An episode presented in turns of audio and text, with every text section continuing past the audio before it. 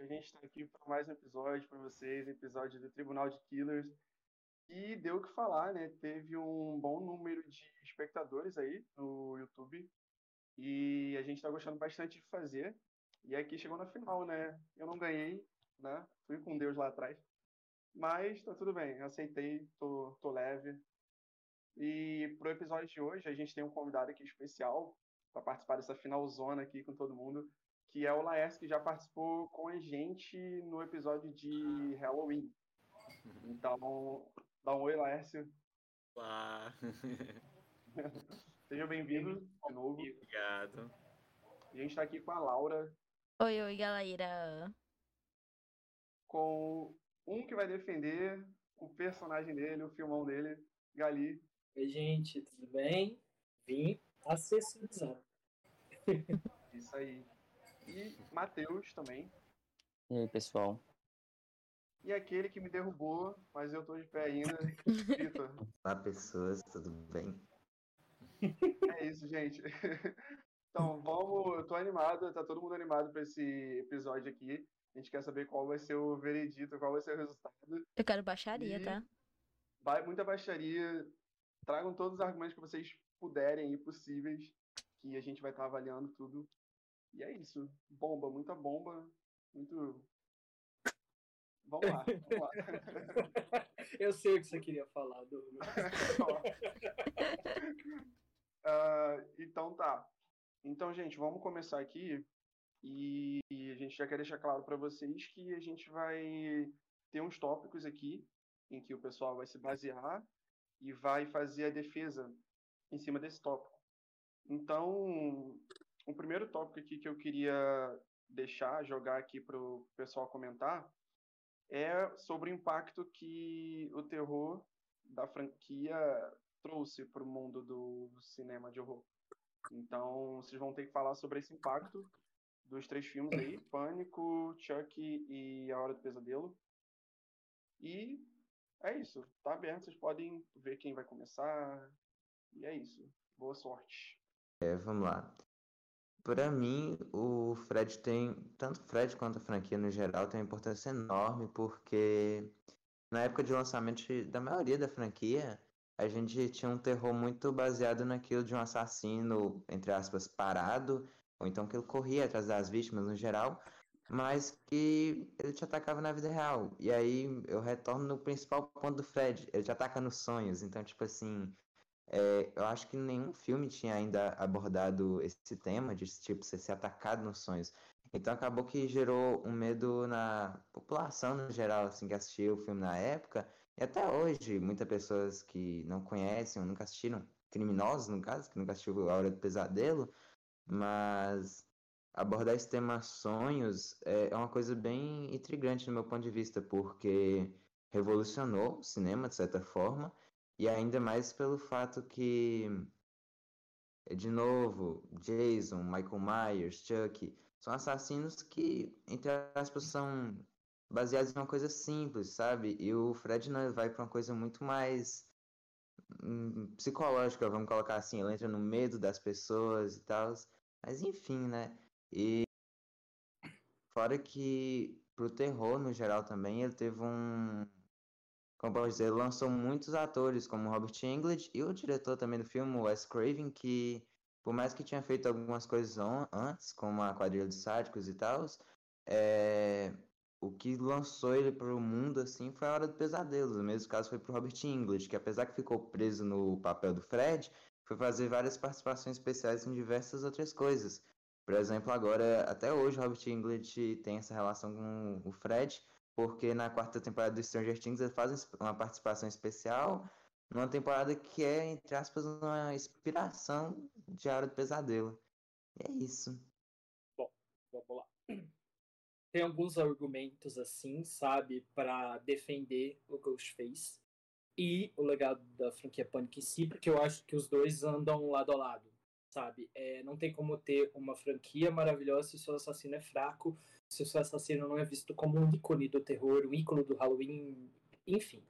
Bom, o primeiro ponto que eu acho mais importante da, do porquê o, o Ghostface é tão icônico e tão importante pro legado do terror é a questão de ele ser um ícone do Halloween também, é, junto com Michael Myers, junto com Fred. É, é muito engraçado porque você pode entrar numa festa cheia de Ghostface e, tipo, você não saber quem que tá lá. Você pode... É, é, é muito legal brincar com esse, essa, essa coisa de esconde-esconde, sabe? Tipo, você não sabe quem tá por trás da máscara.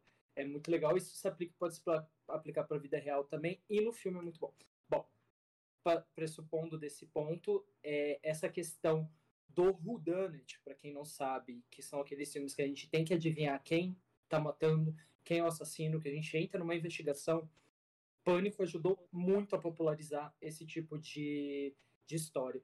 Porque, assim, se a gente for ver os terrores anteriores dos anos 80, por aí, até o começo dos anos 90, que tiveram alguns, o que fez o, o, o slasher whodunit bombar de novo foi o Ghostface Pânico, entendeu? Depois teve uma leve enorme nos anos 90 e nos anos 2000, principalmente eu sei que vocês fizeram no ano passado, Lenda Urbana e é, Cherry Falls e por aí vai. Então teve uma grande influência em fazer, em fazer o terror slasher whodunit de investigação e tudo mais voltar. É, eu acho que o terror de pânico e do Ghostface é um terror muito inteligente, é cheio de metalinguagem. Isso é muito importante, porque os filmes da franquia eles sempre se conectam e eles também pegam coisas do mundo real e adaptam para o nosso e tiram sarro. Então você sempre está conectado. Não é aquela história mirabolante ou sem profundidade nenhuma, como alguns dos filmes dos meus queridos companheiros aqui. É, é, sempre tem alguma coisa conectando um filme ao outro e conectando com a realidade mesmo. Por exemplo, no universo do Ghostface e de Scream, existe o, o universo do Stab, que é o filme feito sobre os acontecimentos dos filmes. Isso é muito legal, porque você tem a versão das pessoas do universo do filme que fizeram sobre o que aconteceu no filme. Sabe? Então, tipo assim, tem todas essas ligações que é muito legal. É... E também o Ghostface é um assassino muito icônico também, porque ele não mata só por matar. Sempre tem um motivo. Não é tipo assim, ah, eu sou doido, varrido e, e vou sair matando psicopata todo mundo. Não, todo assassino tem uma motivação que é descoberta no final do filme. E a gente vai investigando isso. Então isso é muito legal porque não é, não são motivos jogados ao vento. É, é, é, muito legal essa parte, sabe? E também o legado do Ghostface é icônico, tanto lá nos Estados Unidos quanto no Brasil, pela voz do Roger L. Jackson. Ficou muito marcada, entendeu? Inclusive, quando o quinto filme foi lançado agora em janeiro, teve aquela trend do TikTok, que o dublador do Ghostface emprestou a voz dele lá para os algoritmos do TikTok e você conseguia fazer vídeos com a voz do, do Ghostface. Tipo, foi muito legal isso. Muito legal. Então é uma voz icônica. O dublador aqui do Brasil também ficou muito icônico, ficou muito legal. E tem vários tipos de máscaras também pro, pro Ghostface. Então, tipo, ah, eu não gosto da máscara original, não sei quem, mas vou usar de zumbi, vou usar de espantalho, vou usar de diabo, tem vários tipos. Então ele tem uma, um legado muito forte pro, pro terror, mesmo tendo sido lançado há quase 26 anos. Ainda é muito forte e não teve nenhum filme ruim, né? Enfim, é isso. ok. Matheus, pode ir lá agora, sua vez. Então, gente, eu vou defender um pouco o Chuck aqui. Ele teve um grande impacto na, na, no gênero de terror. Após os filmes dele serem lançados, teve uma grande demanda de histórias com brinquedos assassinos. Então, acho que ele foi um dos pioneiros, se não o mais famoso, que tornou isso possível. Então, tipo assim, o, o Chuck, ele também introduziu um pouco de comédia na perseguição dele. Ele é um killer, além de ser fatal, ele também é carismático. Também ele usa muito do humor ácido que ele tem. A risada dele é bastante peculiar. Todo mundo aqui já conhece. Então, tipo, ele meio que deu uma mudada nisso. Eu acredito que o Fred também em comparação com o Chuck, ele tem uns elementos de comédia, mas o Chuck, assim, em comparação com o Fred, eu acho o Chuck bem mais engraçado, porque além dele perseguir, ele, ele causa a tortura psicológica por, pelos motivos que ele tem em perseguir as pessoas. Então, acho que isso influenciou bastante também é, após os anos 80 e 90. Atualmente também está trazendo muito mais é, esses elementos de killers com uma pegada de terror nos filmes e em séries também. Então, acho que isso é por causa do Chuck, que ele ajudou a trazer esse estilo. E por causa, é, como ele ficou bastante famoso nos anos 80, então isso ajudou bastante. Então, é isso. Acho que esses são os pontos mais fortes dele. Ok, ok. Boa, então vamos para o segundo round aqui do, Top. da, da batalha. É o segundo tópico, que é sobre o estilo das mortes. Vitor, tá com você. É, um adendo rápido que o Galo comentou sobre a questão do filme dentro do filme, no caso do Stab no Pânico. Só que tem uma questão, no Hora do Pesadelo 7, é o 7, é, já temos isso, e do mesmo diretor de Pânico. Então, assim, A Hora do Pesadelo já tem uma leve influência aí sobre Pânico, mas enfim. É, sobre o estilo de morte, eu acho indiscutível a questão do, do Fred, porque Pô, além de ele te atacar nos sonhos, ele te ataca com seus maiores pesadelos. E a quantidade de mortes clássicas que tem no, em toda a franquia, inclusive nos piores filmes, é óbvio. Tem a, no primeiro tem a morte do, do Glenn. É, no terceiro. Ai, meu Deus, dicção do caramba, mas enfim. Vão ser muitas mortes interessantes com diversos temas diferentes. Tem algumas que acabam ficando toscas, tipo a do Super Fred, mas que de certa forma tem uma criatividade por trás enorme, não fica parado naquele negócio de ah, uma facada ali, outra facada ali, e ele sempre tenta inovar nas mortes de diversas maneiras. Inclusive, é... quando ele vem para a vida real, por mais que ele não tenha tantas mortes né, é, quando ele vem para a vida real, ele, inclusive no. Ai meu Deus, minha dicção hoje tá no cu. É... Peraí. No Jason vs Fred, é, tem a icônica morte que o, o, Fred faz com o dedinho assim pra personagem e o, o, Jason tá atrás dela. E tipo assim, por mais que não seja uma morte do Fred diretamente, mas o jeito que ele trata a morte dos seus inimigos, digamos assim, é muito interessante. Mas enfim, é isso. Bom, rebatendo só o meu querido amigo Vitor, tá? É, a Hora do Pesadelo 7, que sim, é icônico, vou defender, é, foi um prelúdio para Pânico. Aí você compara as bilheterias e a influência dos dois aqui no, no mundo, né? Mas, enfim. Bom, enfim, é, o Ghostface tem várias mortes icônicas na franquia. É, como eu disse, no, no terceiro filme ele usa a voz dele naquele aparelhinho que ele consegue modificar a voz dele e se passar por outras pessoas, então ele é um, uma forma de isca para atrair outras vítimas. No quarto filme, um dos assassinos, um ou outro, eles vão alternando, vai filmando as mortes para poder, poder fazer o, próximo, o próprio filme depois. Então tem registros disso para sempre. Então ele pode usar isso para depois provocar as vítimas. E também no quinto filme aconteceu uma coisa muito legal, que eles tinham prometido que iam fazer um Ghostface mais tecnológico. E eles fizeram.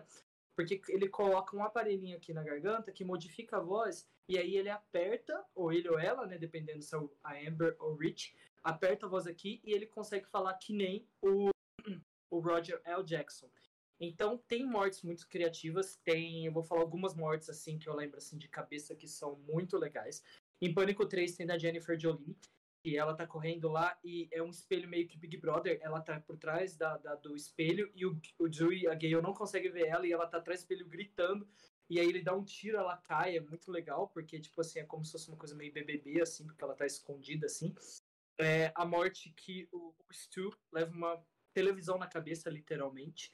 É, a participação da Sarah Michelle Gellar também como Cici Cooper foi icônica. Toda aquela perseguição dela dentro da casa foi muito, muito boa a morte do Randy no segundo filme, que ele tá passando pelo campus inteiro, assim, e vai lá, ele tá atrás de uma van, a van abre, pega ele e mata ele dentro da van, aquela cena super sangrenta, né? Uh, tem a não morte da Kirby, que depois a gente descobre que ela não está morta, ela tá viva, né?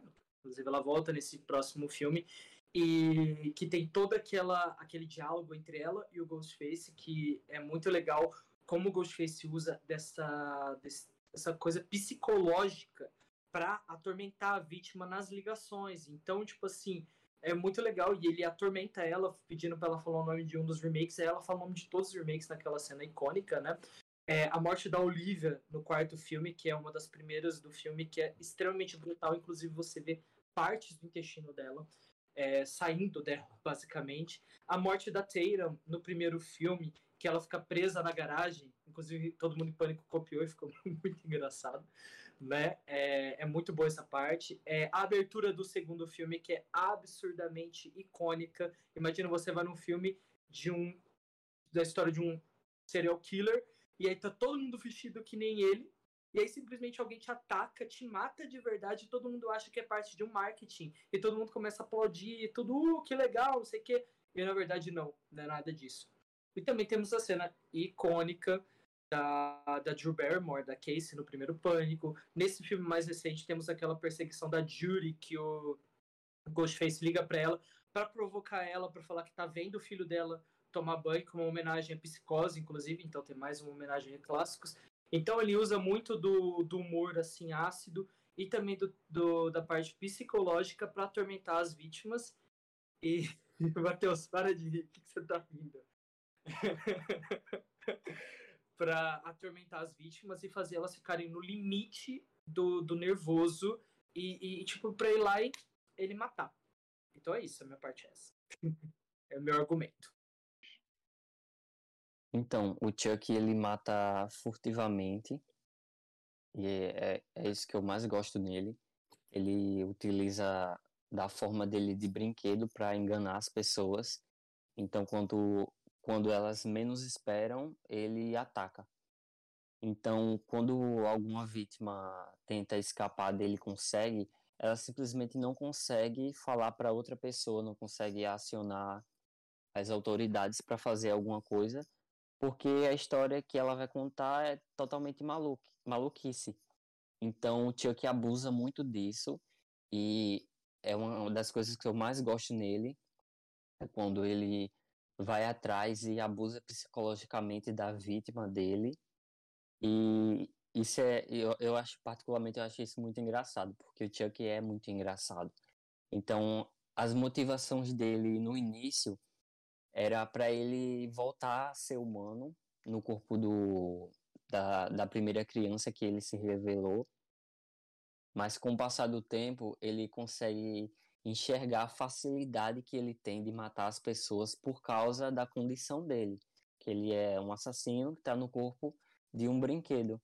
Então ele abusa muito disso, então ele usa disso e se acha melhor, a melhor forma para conseguir as coisas que ele, que ele quer, que, que ele quer. Então eu acho isso muito engraçado. Então a forma como ele mata é uma coisa basicamente única dele. Eu acho que não existe nenhum outro killer que consiga os mesmos feitos que ele consegue causar nas vítimas dele, que é tortura psicológica, perseguição e no final assassinato. Então, também mais um ponto que recentemente a gente descobriu que o Chuck ele tem a habilidade de fragmentar a alma dele em vários brinquedos e também em vários corpos, se ele quiser. Ele colocou a alma dele no corpo da vítima, da Nika. Então isso meio que ficou com uma dupla personalidade, a personalidade dela e a do Chuck no mesmo corpo. Então ele virou praticamente o Voldemort dos Killers. E eu acho isso muito icônico, muito engraçado. Então isso só solidificou ele como um killer foda.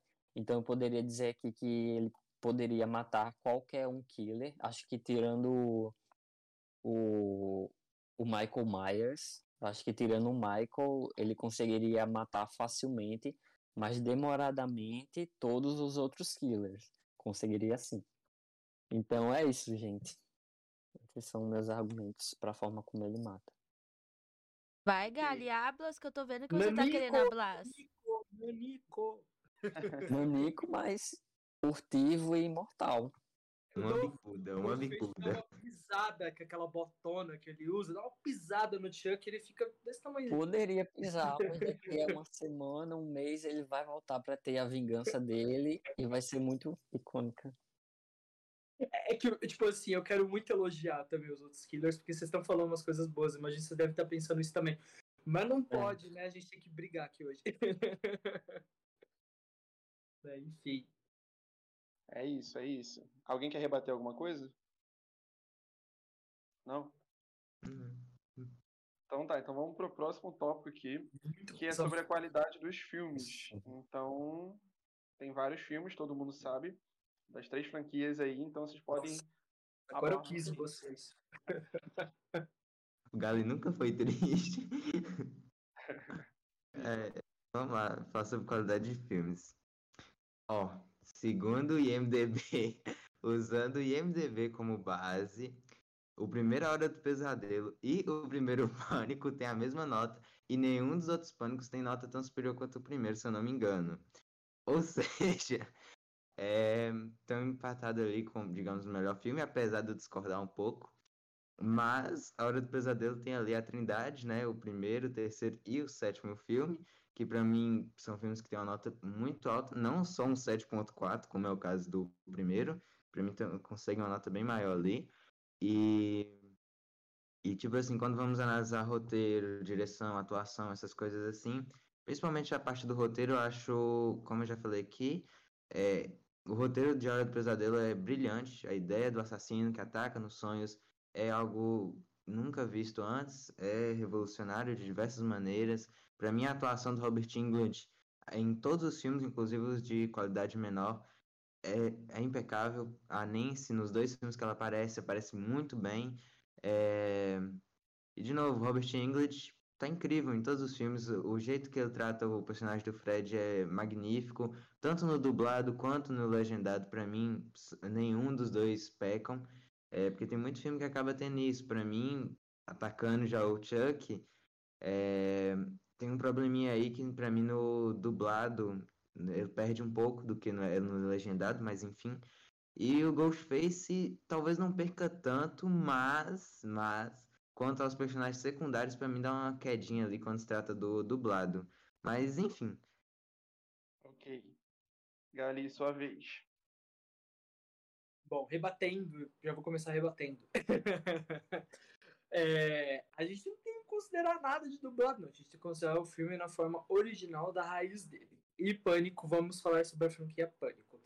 É, sem arrogância nem nada do tipo, mas vamos dizer que de todas as franquias que passaram aqui, todos os killers, enfim, que é o- as franquias que os killers fazem parte, Pânico é a mais sólida. É, você pode amar a saga, você pode gostar ou você pode achar média. Mas você não pode dizer que tem filmes ruins ou super abaixo. super abaixo do esperado.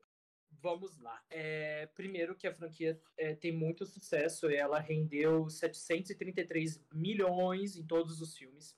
Tem cinco filmes muito bem consolidados pela crítica e pelo público. Vou chegar no terceiro, calma. É, tem, é muito bom porque os filmes nunca perdem qualidade, porque cada filme tem um tipo de motivo diferente, é um tipo de assassino diferente. Então, essas coisas vão se interligando. E o Pânico tem um amor muito grande pela sua própria mitologia. Isso é muito bom, porque ele nunca perde, é, vamos dizer, a, aquele, aquele amor e aquela intenção de sempre continuar as histórias com os protagonistas disponíveis. Entendeu? Então a gente acompanha a história da Sidney por mais de 20 anos. E nem sempre ela é o foco, mas ela sempre tá lá. Ela sempre vai ser uma parte vital da história. Mesmo nesse sexto filme, que aparentemente ela não vai participar nem nada, a gente tem esse, essa honra ao legado da história. Então, assim, isso nunca se perdeu. O Wes Craven e os novos diretores agora da trilogia nova nunca deixaram perder isso. Isso é muito bom, porque a história tem consistência, tem crítica boa, tem aclamação, tem bilheteria, é, tem MDB verdinho, diferente de, dos filmes dos nossos queridos aqui, oradores. tá tudo verdinho no MDB e no, no Rotten Tomatoes e afins. O último filme foi um sucesso de crítica, conquistou o, o Fresh Certified. que é mais de 80% de aclamação na, na crítica e tudo mais. Não foi um fracasso de bilheteria, foi tudo ótimo. Tem uma série também, né, que a gente já falou no, no último episódio também, que é mais uma coisa pro legado do filme. E que a série também foi bem recebida, pelo menos na primeira temporada. As outras eu não vou defender, porque é muito difícil de defender. Mas tem, assim, uma coesão em tudo que Pânico faz. Além dos personagens icônicos, que, tipo, quem não conhece Sidney Prescott, Gail Weathers, Dewey, Riley, entendeu? Os personagens secundários também de Pânico, você torce por eles. Você quer que eles voltem, você não quer que eles morrem na maioria dos filmes. E sobre o terceiro filme, eu vou defendê-lo aqui antes de passar pro Matheus. É o seguinte, o terceiro filme, cada filme, ele trata de um tema diferente. E esse terceiro filme, apesar dele ser uma coisa meio Scooby-Doo, uma coisa meio comédia e tudo mais, ele não acho que ele tenha pecado, mas ele exagerou um pouco na parte da comédia ao invés de levar para a parte de suspense. Tem umas cenas e umas duas cenas meio ridículas, mas a gente releva pelo, pela coisa. E o que acontece? Esse filme também, quase todos os filmes de pânico têm uma ou é a motivação do assassino ou algum tema recorrente do, durante o filme que é muito à frente do seu tempo. No quarto filme, foi a história da Jill, que ela quer ser famosa a todo custo, e hoje em dia a gente só vê influencers que querem ser famosos a todo custo. Lembrando que o filme foi lançado há 11 anos e já preveu o que, que é, já previu, desculpa, já previu tudo que está acontecendo nessa geração TikTok. É, Pânico 5 2022 provou ser à frente do seu tempo também com o fandom tóxico, porque depois que lançou Halloween Ends, os fãs fizeram um abaixo assinado de não sei quantos mil milhões, sei lá, de pessoas para refazer o filme. Sim, o filme não é bom, mas olha onde que chegou o, o, o amor do, do fã pelo, pela obra. E no terceiro filme, que é o que eu quero defender aqui agora, pelo menos um pouco, é a questão de. É, é, no terceiro filme tem uma coisa muito legal, que é a parte do, dos abusos, que tem um produtor lá que ele abusa da, das, das atrizes, porque se passa em Hollywood. E uma delas, uma das vítimas foi a mãe da Sidney, a Maureen Prescott, que foi assassinada no primeiro filme, antes dos eventos do primeiro filme, né? E ele faz uma crítica muito legal de, tipo assim, uh, ah, 20 anos antes do Me Too, aquele movimento que teve, há uns dois, três anos atrás, de todas as atrizes que saíram e falaram dos produtores que abusaram ela sexualmente. E tudo mais, o que levou, inclusive, à prisão do, do Harvey Weinstein, né? Então, Pânico já fazia esse tipo de, de crítica antes. Inclusive, eles usam um produtor lá no filme, tal, o Milton, que é basicamente o Harvey Weinstein. E o mais irônico de tudo, um dos produtores de Pânico até o 4 é o Harvey Weinstein. Então, é, é muito legal. Então, eu vou defender Pânico 4, 3 por isso, porque é um filme legalzinho, engraçado de investigação. É que nem Invocação do Mal 3. Invocação do Mal 3 tem um estilo diferente. É um estilo mais suspense e investigação. Então, Pânico quis inovar. É, não saiu perfeito, mas saiu um filme diferente. Isso é legal ter filmes diferentes na franquia, assim como os, o, o Chuck e o Fred têm filmes diferentes na franquia e alguns deram certo, alguns não. E aí tem que ver, tem que colocar isso na balança. Enfim, essa é a minha parte. Desculpa, eu falei muito. Boa, boa. Matheus. Então, os filmes do Chuck, eles são tipo, ou você ama ou você odeia. O Chuck, ele é um killer muito único. Então, desde o filme original até o último mais recente, ele tem uma pegada, ele tem um estilo próprio. Então, tipo, em questão de crítica, é aquilo, ou, ou faz sucesso, ou já se torna um clássico cult para pequenas pessoas. Então eu acho isso muito icônico porque só solidifica o personagem. Por exemplo, se tiver uma crítica fraca, mas mesmo assim com essa crítica fraca ainda vai ter gente que curte o Chuck, o filme por causa dele. Então, tipo, é, o primeiro, o segundo, o terceiro e depois as sequências com a Jennifer com a, a noiva do Chuck, já se solidifica como um clássico cult. Então, tipo, é, os outros também da dos meus dos outros killers, mas o Chuck, ele tem uma pegada mais porque já é, é algo do passado, tipo, da pegada dos anos 80. Ele já é um killer mais velho, tá, tá assim como o Fred, ele é dos anos 80. Então, tipo, ele já traz uma, ele já traz uma nostalgia para os dias atuais. Então, tipo, além dos filmes, a gente vai ser inserido também no mundo da, das séries, agora, né, que foi lançado em 2021 e está sendo lançada agora a segunda temporada em 2022. Então, tipo, só tá revivendo mais o personagem e tem, tem pontos positivos também e também tem pontos negativos. Mas eu acho que o Chuck já solidificou como um killer único, sendo um brinquedo assassino que todo mundo gosta de ver. Então é isso. Beleza. Então, gente, alguém quer rebater alguma coisa? Dois adendos rápidos. Para as duas franquias no geral. É... Sobre Pânico, até que ponto será que essa crítica social, entre aspas, de Pânico aí, para as produções hollywoodianas vai sobrepor o roteiro do filme? Porque nós chegamos nesse quinto filme que, apesar que eu gostei, eu já achei um pouco, sei lá, o que ele quer criticar, já, sei lá, enfim. E quanto a Chuck, a questão da comédia, até que ponto a comédia já tá sobrepondo o suspense. Por mais que Chuck virou agora é, um pouco comédia misturada com terror, um terri, mas, por exemplo, no Filho do Chuck, acaba sobrepondo demais, e aí vira uma zona. E, como eu disse, pânico, será que nessa sequência, o que que eles vão criticar? Porque, por exemplo, tem um espaço de tempo relativamente longo de, do primeiro pro segundo, do terceiro e por aí vai.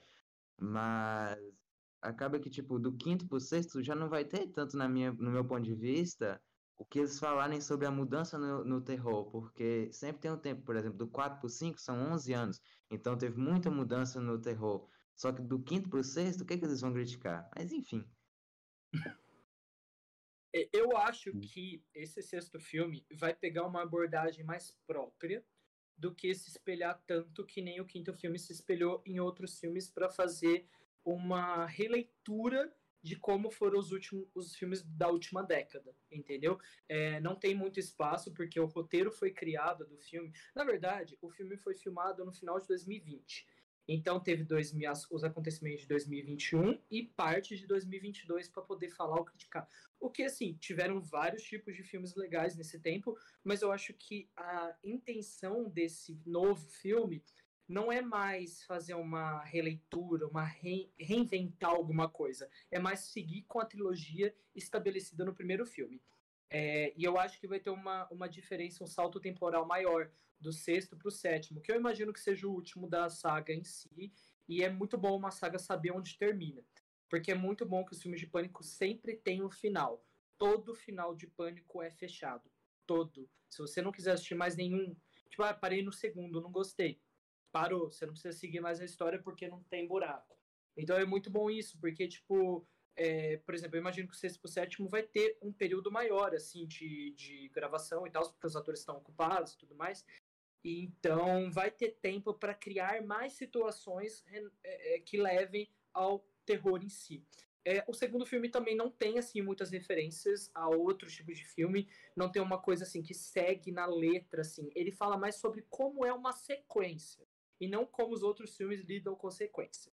Então eu acho que não vai ter muito dessa parte, eu acho que eles vão seguir uma história mais original. Para mim vai ser aparentemente o filme mais diferente da franquia. Não sei se isso é bom ou ruim. A gente... Vocês escutaram? É, para mim vai ser o filme mais diferente da franquia. Pode ser ótimo, pode ser horrível. E a gente vai descobrir isso no dia 30 de março. Não, no dia. Não é dia 30 mais, é dia 9 de março em todos os cinemas do Brasil. é isso. Ok, ok. então, ó, quase chegando no final aqui, vamos para o penúltimo tópico, que é da criatividade para a existência do killer. Então, dissertem. É, vamos lá. Começando aqui, falar sobre o Fredinho. É, primeiro que a história do Fred foi baseada em um acontecimento com um adolescente asiático que estava com medo praticamente de dormir e tal. E, e uma noite os pais dele doparam ele e colocaram ele para dormir achando que não teria nenhum problema.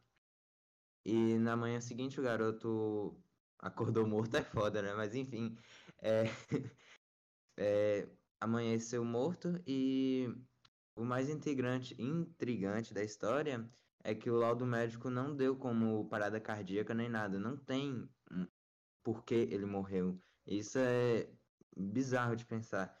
E é assim que surgiu a ideia de construir o Fred, que além disso tem para mim o melhor background de todos.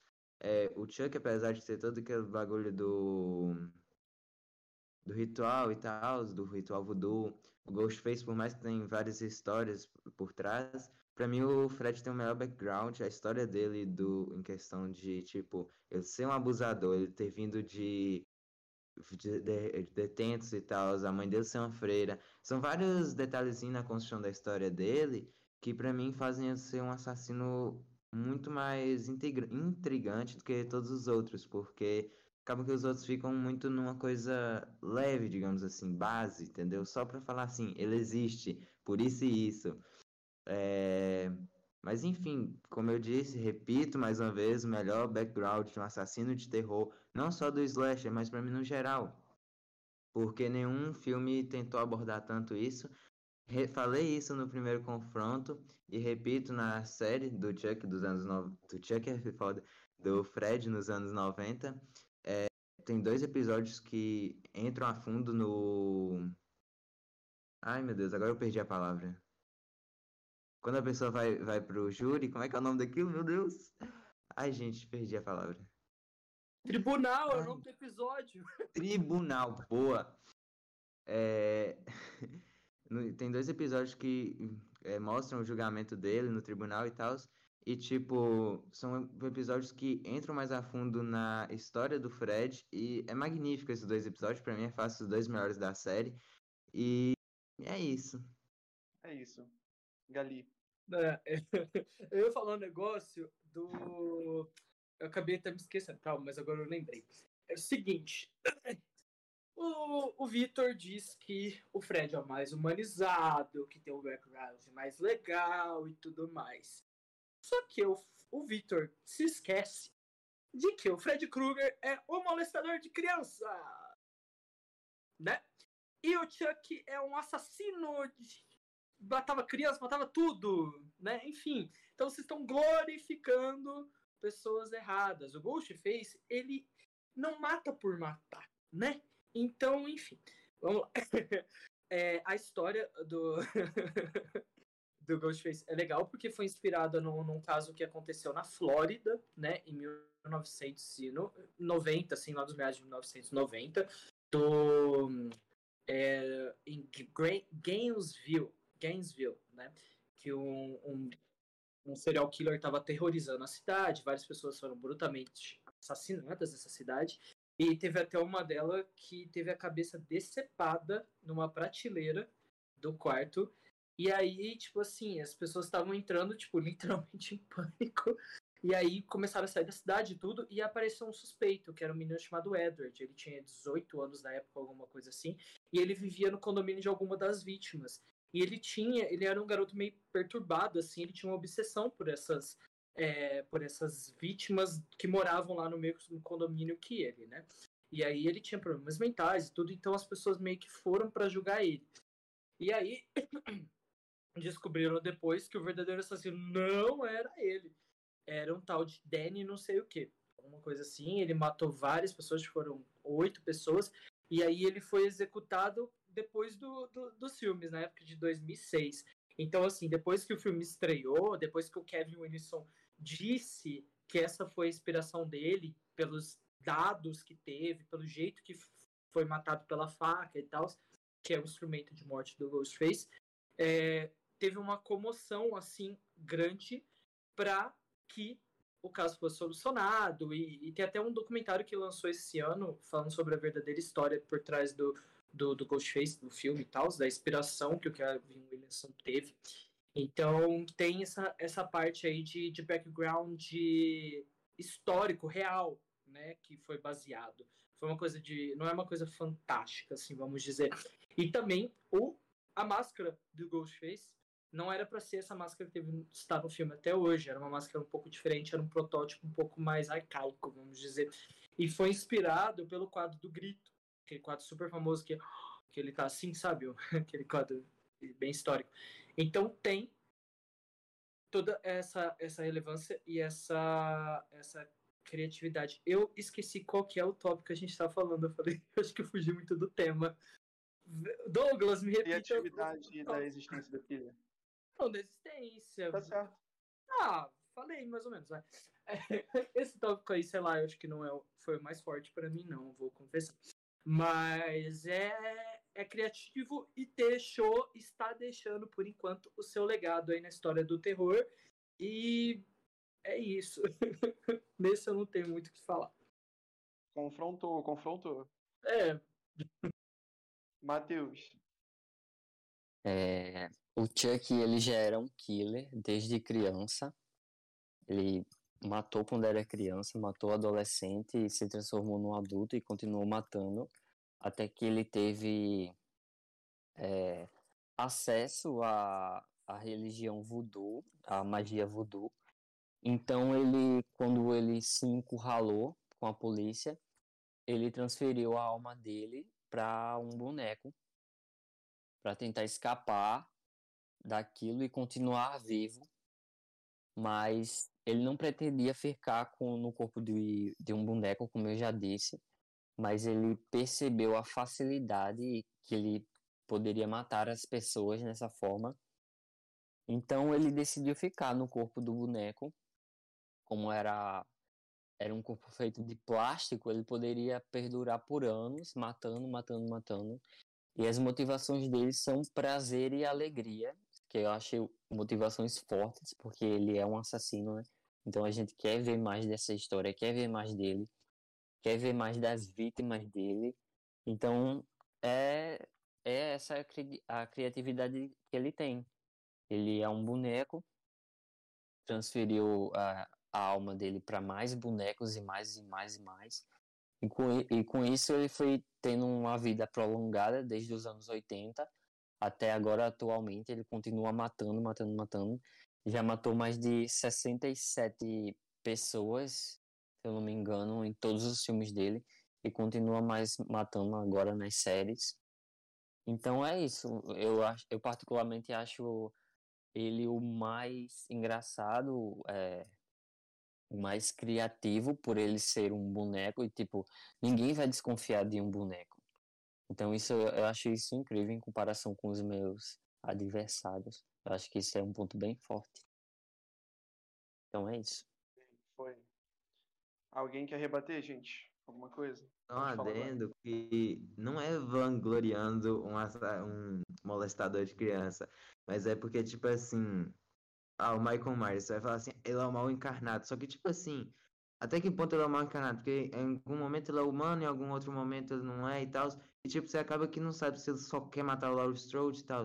É, o Chuck, eu acho legal, porque o Chuck ele é um serial killer, simples, ele quer matar por matar. Já Uhum. Ghostface, algumas vezes, talvez, não sei, a motivação de fato é boa, só que às vezes, sei lá, eu tenho a impressão que se perde um pouco. E, tipo, o Fred, desde sempre ser um cara sem noção do que ele tá fazendo, um molestador, como você comentou, acaba que cria já essa personalidade psicótica dele. Mas enfim, detalhes. Details, details. é. É isso, gente. Então vamos pro último tópico aqui, né? Que foi bem propício para o final agora, que é o legado dos filmes pro terror. Então, a gente tem Uhum. bastante coisa para falar e fechar, fazer o fechamento aí da defesa de vocês. Hum, lembrei um negócio agora. Ai, vamos lá. É legado dos filmes. Meu Deus, vamos lá, como começar a falar disso aqui? É, como eu já comentei no início do podcast, o, o Fred Krueger apareceu numa era onde não tinha muita, digamos, criatividade nos serial killers. Era bem aquela coisa de um, ser- de um cara correndo atrás de você e tal.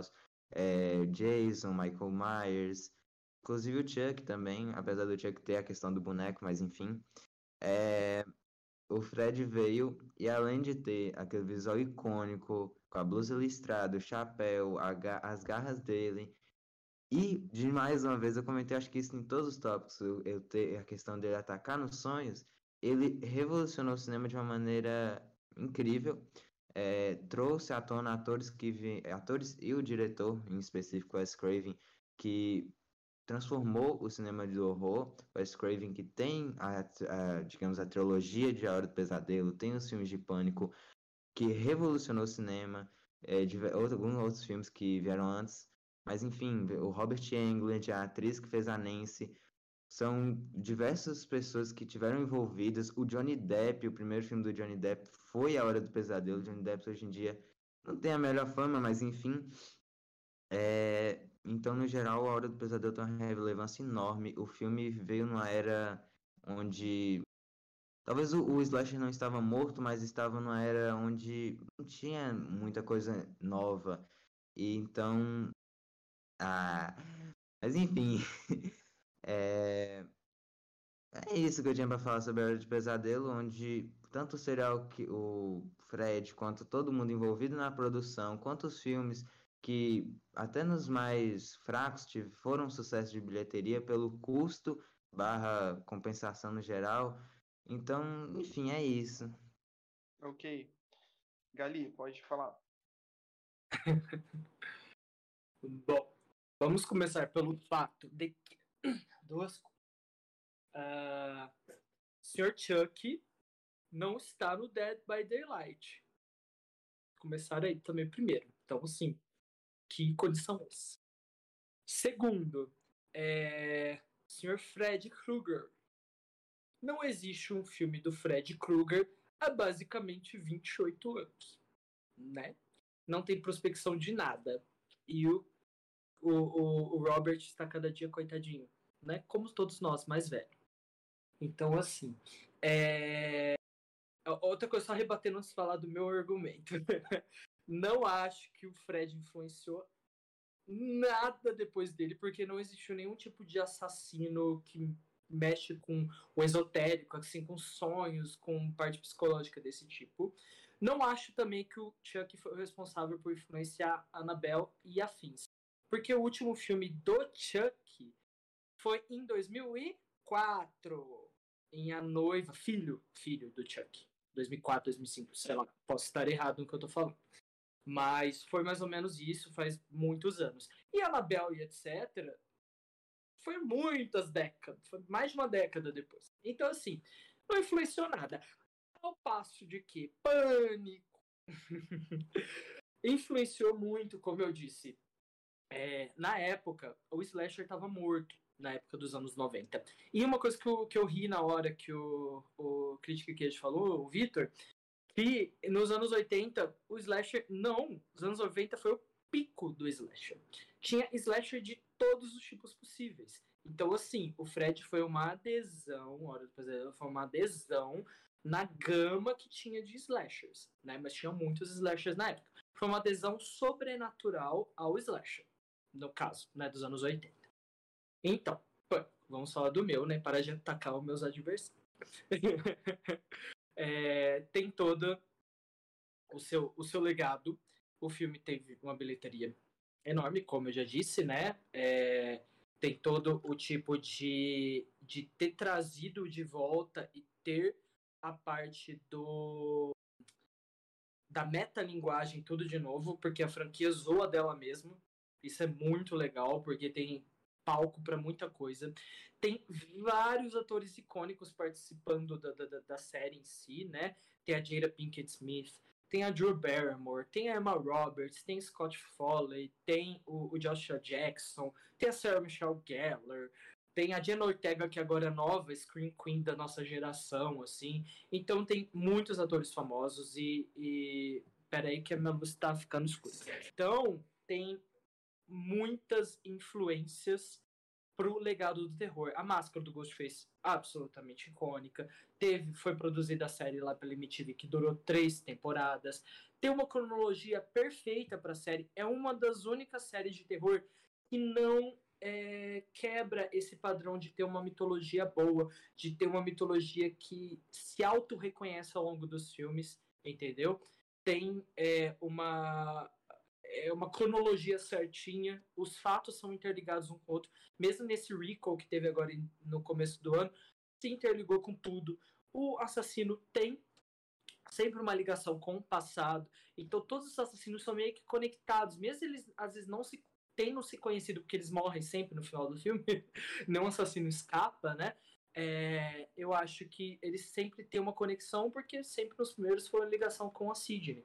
Por exemplo, no terceiro filme, Roman, que é o meio-irmão da Sidney, ele que meio que arquitetou os acontecimentos do primeiro filme que levaram para o segundo, que levaram para o terceiro. Enfim, sempre tem alguma coisa, sabe, que leva isso. Então, os, os Ghostface em si se conectam entre si. Então, o, os motivos do assassino, como eu falei antes, são sempre muito à frente do seu tempo. A gente vai descobrir depois, nossa, como que o Pânico já pensou nisso. Então, tem o, o negócio de, de ser um terror que ri de si mesmo. Isso é muito bom, porque é um filme engraçado, mas não é uma coisa escrachada. É uma coisa que, tipo, faz você rir e pensar, nossa, esses clichês acontecem em filmes de terror. Faz você ter um lado crítico, que o Crítico Queijo criticou há uns minutos atrás, que Pânico sempre tenta achar um assunto social, alguma coisa assim para falar, mas isso é bom, porque, tipo, não, não deixa o filme chato, mas faz você pensar em várias coisas, entendeu? Não é tipo assim, ah, ele apareceu. Não é uma coisa assim que faz você simplesmente, ai, pessoas sendo mortas, mortas, mortas, mortas, uau, que isso daí para tipo um, um, domingo chuvoso é legal, mas um filme que você vai ver no cinema, que você acompanha por mais de 25 anos, entendeu? Então, tipo, é legal que, tipo assim, a consistência que a série teve, né? Uh, e mesmo com a morte do Wes Craven, que é icônico, maravilhoso, um dos meus diretores favoritos de todos os tempos, conseguiram resgatar hum, quase toda, assim, o ar e a, e a, presença do Wes, assim, então continua vivo esse legado de Pânico, provavelmente até o sétimo filme, talvez a Paramount eu, eu, li uma, uma coisa que eles estavam interessados em fazer um spin-off de Pânico pra, pra série. Não com os personagens, assim, tipo, principais, nem nada do tipo, mas uma coisa que envolvesse Woodsboro, alguma coisa assim. Fazer um, um spin-off de verdade dessa vez, entendeu? Então, assim, é muito legal. Tem personagem do Dead by Daylight, diferentemente do Chuck. É um dos mais fortes, inclusive, já me falaram isso. Eu nunca joguei, mas foi as fontes me disseram. E, e, e, é isso, é um ícone do, do Halloween, do horror. Os filmes são absolutamente icônicos, é referência, entendeu?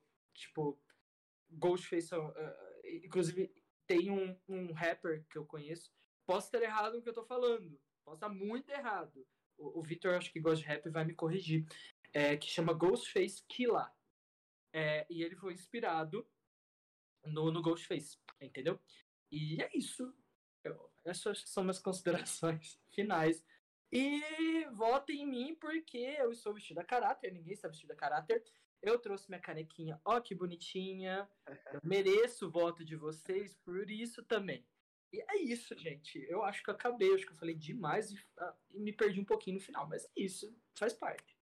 É isso, é isso. Matheus, pode fechar.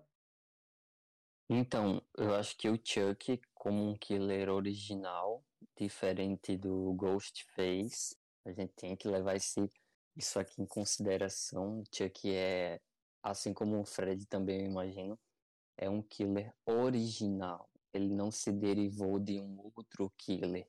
Eu acho que isso pesa bastante aqui também. E o Chuck, depois que ele se solidificou e ficou mais famoso, como eu disse, teve uma demanda de histórias de brinquedos assassinos. Então, depois, rebatendo o Gale, ele disse que tinha, que tinha um filme, que ele não tinha mais filme, mas ele teve o, os filmes de 2013, 2019 e também teve, agora mais recente, a série. Então, ele ainda está aqui persistindo e influenciando a cultura do terror. Futuramente vai ter o filme que todo mundo já sabe que se chama Megan, que é sobre uma boneca assassina, killer também. Então, isso, a, as referências dele, a influência dele ainda continuam muito fortes. Eu acho que se intensificou muito mais agora com a série. E também referências é, na, na cultura em geral. O Chuck, ele vende muito brinquedo, muito boneco good guy. Então, tipo, em comparação com os meus adversários aqui, entre, entre o Fred e o Ghostface, o Chuck vende muito mais brinquedos, muito mais acessórios, muito mais roupas em referências a, ao Chuck, o boneco assassino.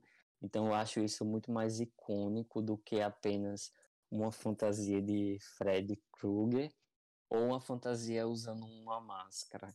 Então, eu acho que isso é um dos pontos mais fortes, porque ele vende mais também, em comparação com os dois. Então é isso. O Chuck, ele tem referência em tudo que é quanto também.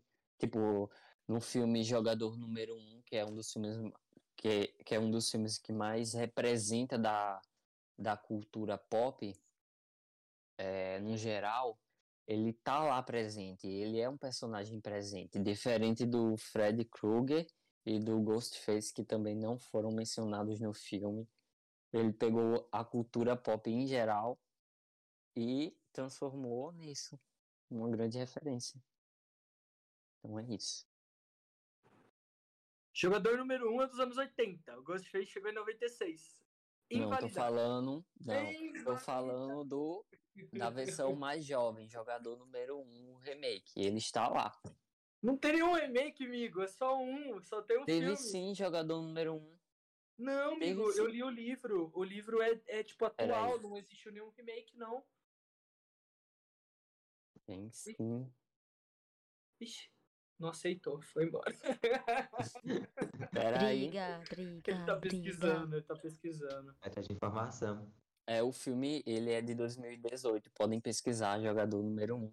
E ele tá lá presente e ele tem uma cena icônica quando o jogador número 1 pega o Chuck e joga contra os adversários e ele sai matando geral com a faca, é muito engraçado. Recomendo esse filme para todo mundo ver. Jogador número 1 de 2018.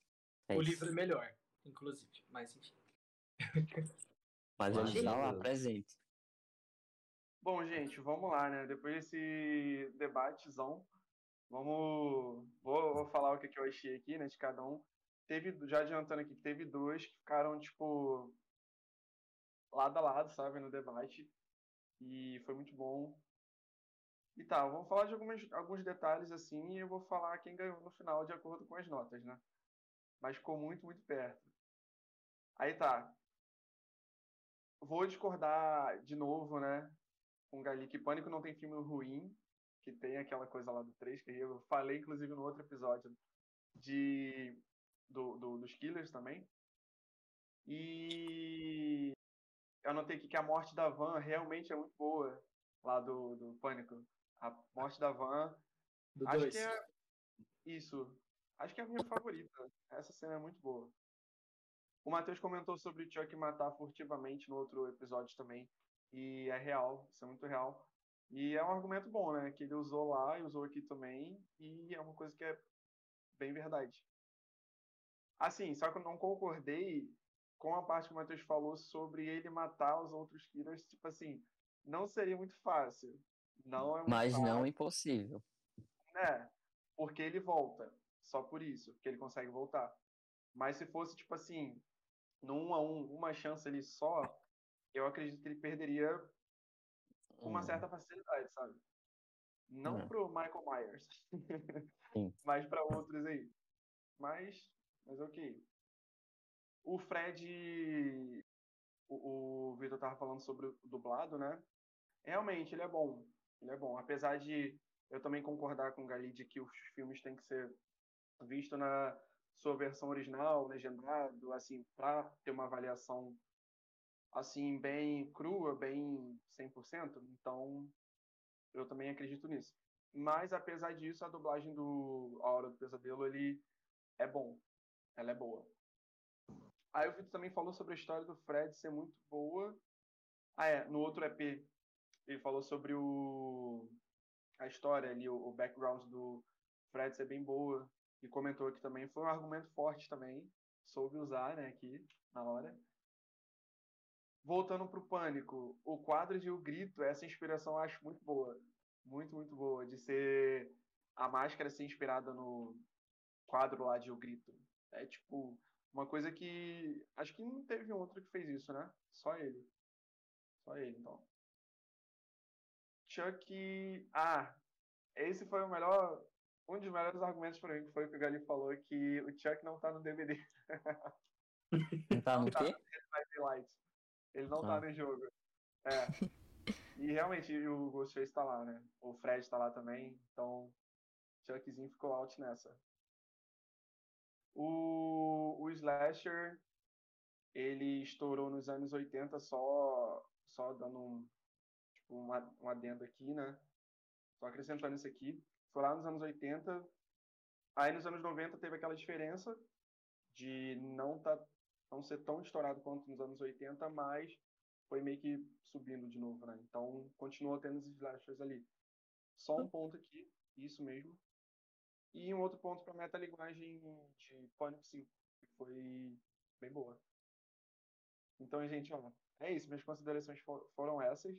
Eu falo agora aqui quem ganhou, baseado nas minhas notas, ou eu falo só no finalzão? Fala agora. Pode falar, amigo. Falo agora. Eita. Foi, o Jason que ganhou. Foi o Jason que ganhou, gente. Eu, ele voltou, ele voltou. eu não preciso nem debater, eu ganhei aqui. Mas foi o. Tá, tá, tá, Ghostface, tá. cara. Foi o Ghostface que ganhou. Gali, você ganhou. Eu? Foi, foi. Ficou de ladinho assim. Foi muito pouco. Pode falar? Com quem? Pode. Com o Chuck, que o, o Matheus foi muito bom. No, nos argumentos desse episódio, tipo, foi o melhor. Foi o melhor, o Matheus, pra mim. Só que teve umas coisas. Então vota em mim. Não, é, faz sentido. Só que foram. Ai, foi coisa mínima, sabe? E tá votando no, no O que tá Gali só aí? porque o Gali te, te elogiou de regatinha. É, eu também tô percebendo. Não, não, Não, ele deve ter, Eu porque eu trouxe a por- Recebeu, recebeu propina por fora aí, hein? Não, não, não.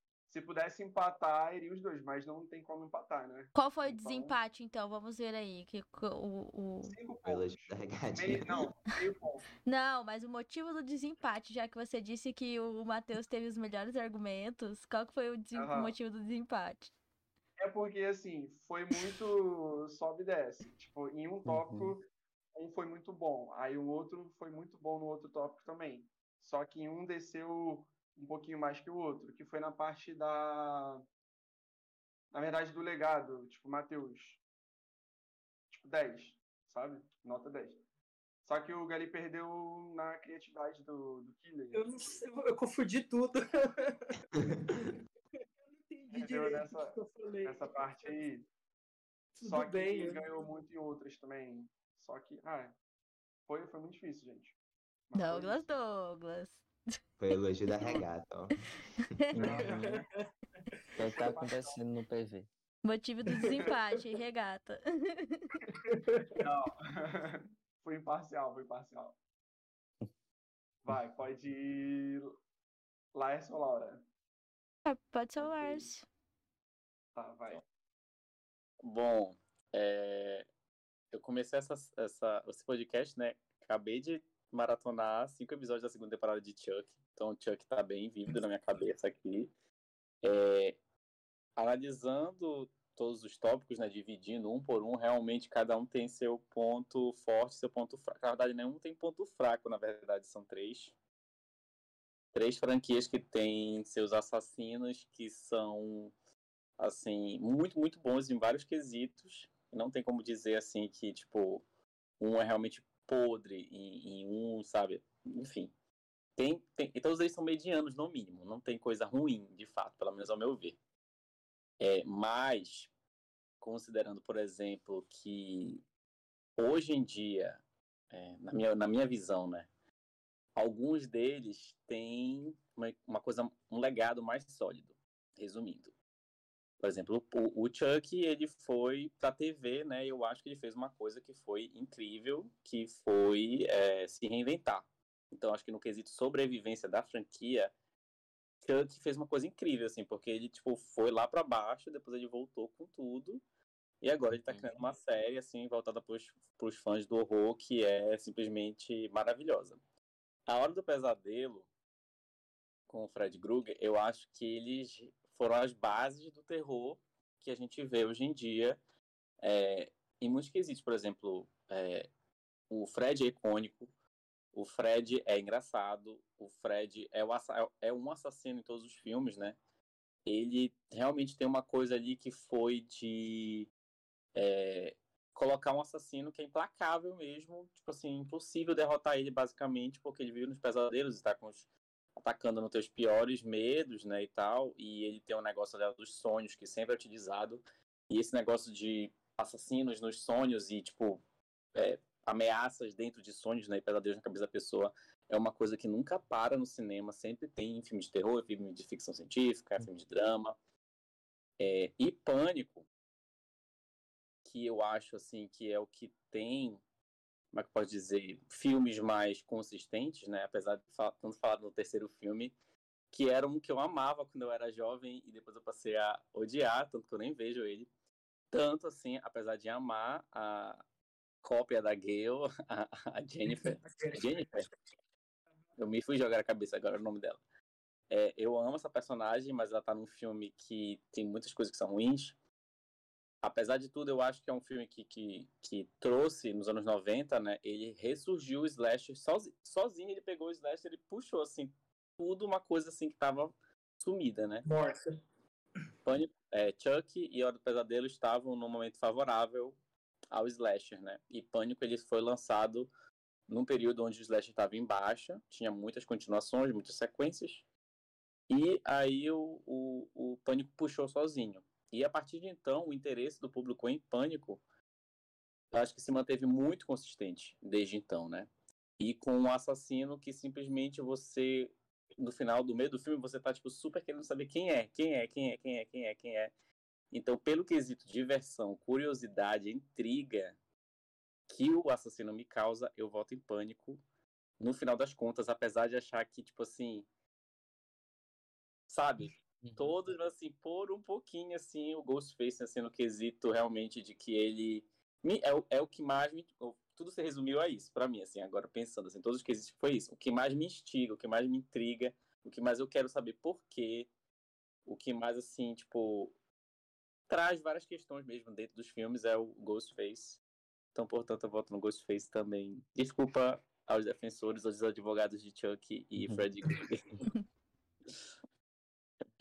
Obrigado, amigo. Toma aí. Me dá os 5 reais, cadê? ah, não, peraí. peraí. Comprado. Não Meu fala Deus. isso. Não, não fala o isso, Pix, porque da Pix. última vez que eu trouxe alguém, me acusaram de oferecer dinheiro para essa pessoa pela estar do meu lado. Você você esclareça que eu não te tá ofereci de nada, tá? Tá bom, gente. Ele não me deu dinheiro, mas ele me deu esse cordão aqui de ouro. Obrigado. Muito obrigado. Vou usar nos próximos vídeos. O Exposed. É de, é de ouro 24 quilates. Por baixo dos panos. Quem esperava? Ah. Mas é isso. Laura, Ai. lança aí sua opinião. Minha vez, galera. Esse, esse embate de hoje foi bem difícil, né? Teve muitos, muitos argumentos ótimos aí. É, uma coisa sobre Dead by Daylight, que aqui eu, como jogadora aqui, vou falar. É, o Ghostface tá lá, mas ele, não, pra mim, não é, assim, meu Deus, o mais forte de todos. Ele tem os seus pontos bons, mas ele não é. O Fred tá lá e ele é bem melhor de jogar e, e gosto muito mais. Então, nesse ponto aí, Gali, você que não é o jogador de, Ghost, de, de Dead by Daylight, você perdeu aí. Eu só acho que o Chuck não está lá porque ele é um ícone muito caro, então eles não liberaram facilmente oh, ele para estar lá. É verdade, pode ser. Parabéns, Matheus. Você vendou. É Vou concordar com a Laura aqui também. Ele, é. ele não, realmente, o Ghostface não é o mais forte, não. Ele, é ele tem os pontos bons, sim, no jogo, mas ele não é o, o mais forte. Ele... É. Aí você foi longe demais, você surtou.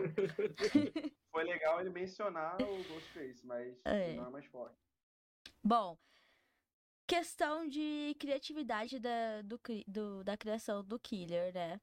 É, eu gosto muito do, do Fred, eu gosto muito de como ele foi feito, né? De ele atacar nos sonhos. Então, apesar de gostar do Chuck e gostar ali um pouco do Ghostface, para mim, o Fred, ele é muito mais é, foi muito mais criativo, né? A forma que ele foi foi feita, então ele ganhou nesse, nesse quesito, assim, para mim.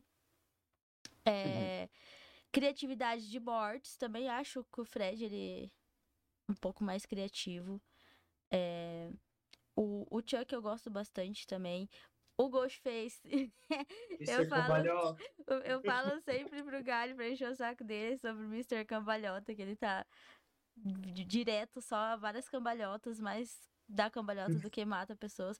Mas eu compreendo que é aquele quesito que o Gali falou sobre ser uma pessoa ali e deixar um pouco mais real, né? Tipo, uma luta mais, mais real.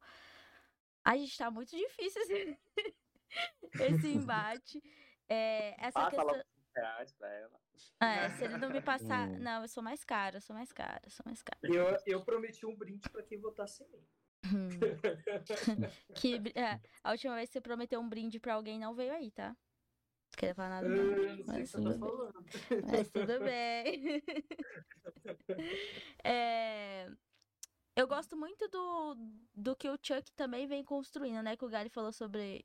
O Matheus já matou ele, né? Falando que não, não acabou, não parou lá atrás em 2004, que teve outros filmes, inclusive o último filme lançado foi muito bom. Todo mundo tava com muito medo do que seria esse último filme. Uhum. E ele surpreendeu bastante. O que você ia falar, Gali? Hablas, hablas. O culto de Chuck.